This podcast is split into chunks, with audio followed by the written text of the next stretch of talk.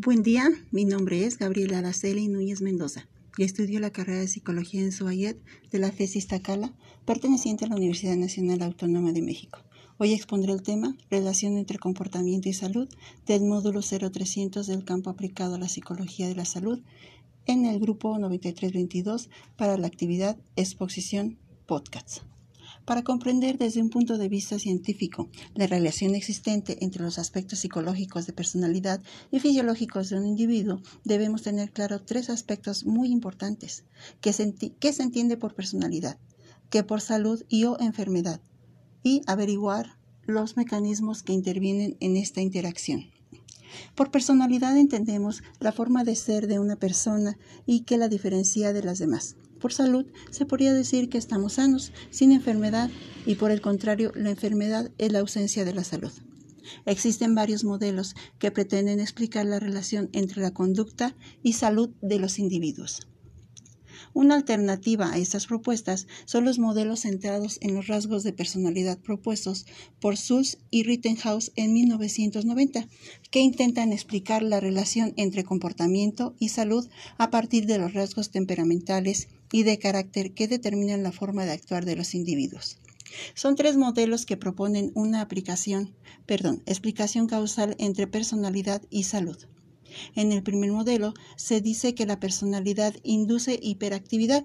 Según este, la actividad fisiológica está determinada por la evaluación de lo más estresante, porque las conductas que realizan pueden producir respuestas simpáticas o neuroendróquinas. En el segundo modelo tenemos la predisposición constitucional.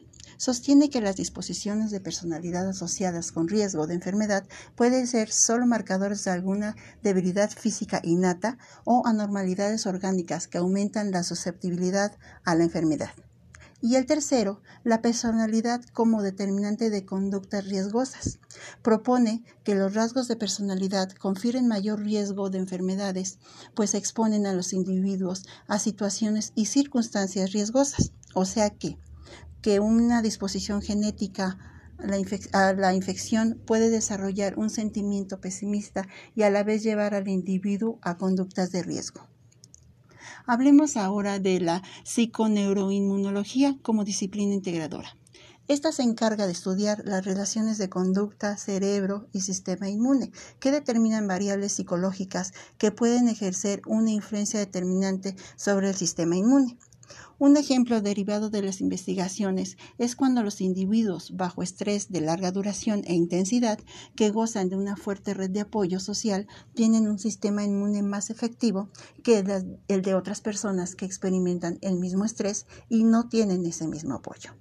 De los puntos más importantes que preocupa a la psicología de la salud es saber si los estilos de vida afectan el funcionamiento del sistema inmunológico y se ha encontrado evidencia de que sí, es cierto, sí afecta. Un estilo de vida no se refiere solo a la socialización del concepto exclusivamente, por decir, a una cuestión de hábitos personales de vida, sino que también tiene que ver con la forma de cómo las sociedades organizan el acceso a la información, cultura, educación y sobre todo a la salud. Algunos de los hábitos saludables que en forma general colaboran con un buen estado de salud son dormir de 7 u ocho horas diarias, desarrollar diario, perdón, desayunar diario, no tomar alimentos entre comida, mantener un peso adecuado, no fumar, no tomar alcohol o hacerlo de forma moderada y tener una actividad física regular. Algo difícil, pues no todos tenemos esa cultura. Se han considerado como promotores de salud a los siguientes aspectos el sentido de la coherencia. Según la hipótesis de Antonovsky, las personas que tienen integrado un fuerte sentido de coherencia en sus vidas están mejor preparadas para no enfermarse, tanto psicológica como físicamente, que las que no lo tienen.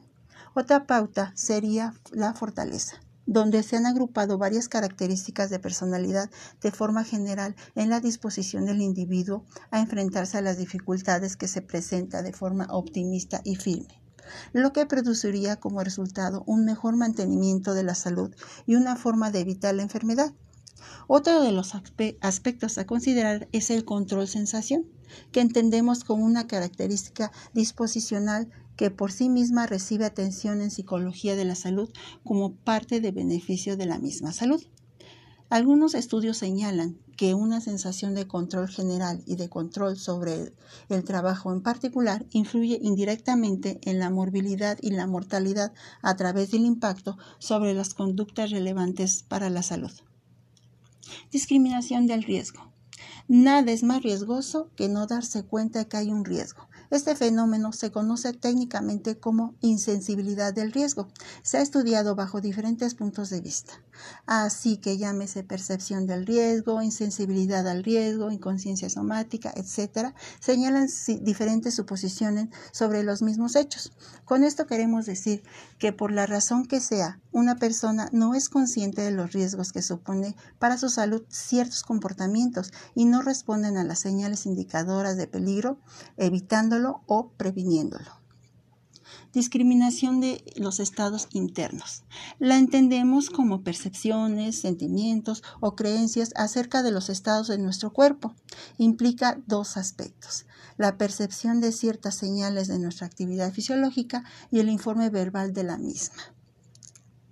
Pennebecker en 1962 perdón, 1982, elabora una tipología que intenta disponer de las causas relacionadas con la percepción de señales y se divide en cuatro tipos de percibir los síntomas. El primero lo forman las personas con incapacidad para recibir los síntomas, percibir los síntomas y el segundo, los segundos, los individuos que perciben sus síntomas correctamente, pero no informan de ello. A un tercer tipo pertenecen los que perciben y o informan mal sus síntomas. Al cuarto tipo, las personas que se mantienen atentas a las señales de su organismo y tienden a informar los síntomas tienden a informar los síntomas como cambios que no están relacionados con patologías. Algunos estudios han abordado el tema de desarrollo durante la infancia de los patrones o pautas de comportamiento referente al informe de síntomas generándose teorías de las que destacan tres. Teoría de la atención excesiva de los padres a la salud de sus hijos, establece que si los padres se muestran excesivamente atentos a la salud de estos, terminarán adquiriendo un patrón de atención selectivo a las señales orales que les harán ser muy sensibles. Teoría de la interpretación paterna de las sensaciones que establece la manera en la cual los niños organizan y perciben los síntomas y sensaciones igual a como lo hacen sus padres. Teoría de la ganancia secundaria que establece que el comportamiento uniforme de síntomas está relacionado con la presencia de los conflictos en las interacciones familiares. La conducta de búsqueda de ayuda se refiere a la decisión de un individuo para hacer algo por un síntoma o malestar que le preocupe. ¿Sí? Por ejemplo, busca ayuda médica o apoyo en amistades casi médicos, la automedicación o busca tal vez ayuda en una farmacia. Dentro de las participaciones del contacto paciente profesional de la salud, tenemos la clasificación de la conducta de búsqueda de ayuda que contiene cinco categorías. La primera, superación del límite de tolerancia. Casos como las causas del contacto son el dolor, malestar e incapacidad que esté provocando los síntomas de la enfermedad. 2. Superación del límite de ansiedad, cuando el contacto se da por los síntomas o cambios percibidos. En el número 3 tenemos los síntomas menores que ocurren en un contexto en el que se presentan dificultades emocionales o afectivas. La 4. causas administrativas, independientemente si padece o no una enfermedad o no tenga síntomas. En la 5 mencionamos la ausencia de enfermedad, que es cuando la visita es preventiva. En el número 6 y último es cuando una persona distinta solicita la ayuda de un profesional. En relación a la conducta y enfermedad, pasamos a explicar algunos conceptos clave. Entendemos por trastornos alguna, alguna disfusión del organismo que altera sus funciones o las impide de algún modo, contrario a la enfermedad que la entendemos como una respuesta del organismo ante la presencia del trastorno. Esta relación ha dado lugar a conceptos como el dolor psicogénico, que se aplica en los casos en que las exploraciones diagnósticas no encuentran relaciones convincentes entre el dolor de la persona, entre el dolor que la persona informa y la presencia de daños corporales. Así, el rol del enfermo son como conductas del individuo dentro de la sociedad.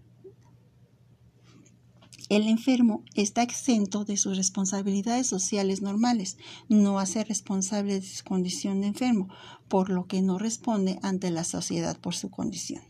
La persona que está enferma intentará recuperar su salud, buscará ayuda de expertos y cooperará con su tratamiento. Conducta de enfermedad crónica. Esta es la incapacidad desproporcionada para la alteración orgánica presentes. Demanda cuidados de los médicos, familiares y amigos. Conducta de enfermedad. La forma en que una persona responde a las indicaciones o señales de su organismo y las condiciones bajo las cuales dichas experiencias llega a ser vistas como anormales y calificadas como una enfermedad conducta normal de enfermedad. Casos en los que se dictamina que los síntomas del paciente no son a causa de alteraciones o trastornos, pero a pesar de eso seguirá actuando como enfermo. Somatización. Es el patrón de conducta que se forma por complejos procesos que van modelando la experiencia y la expresión conductual. Por mi parte es todo. Agradezco su atención.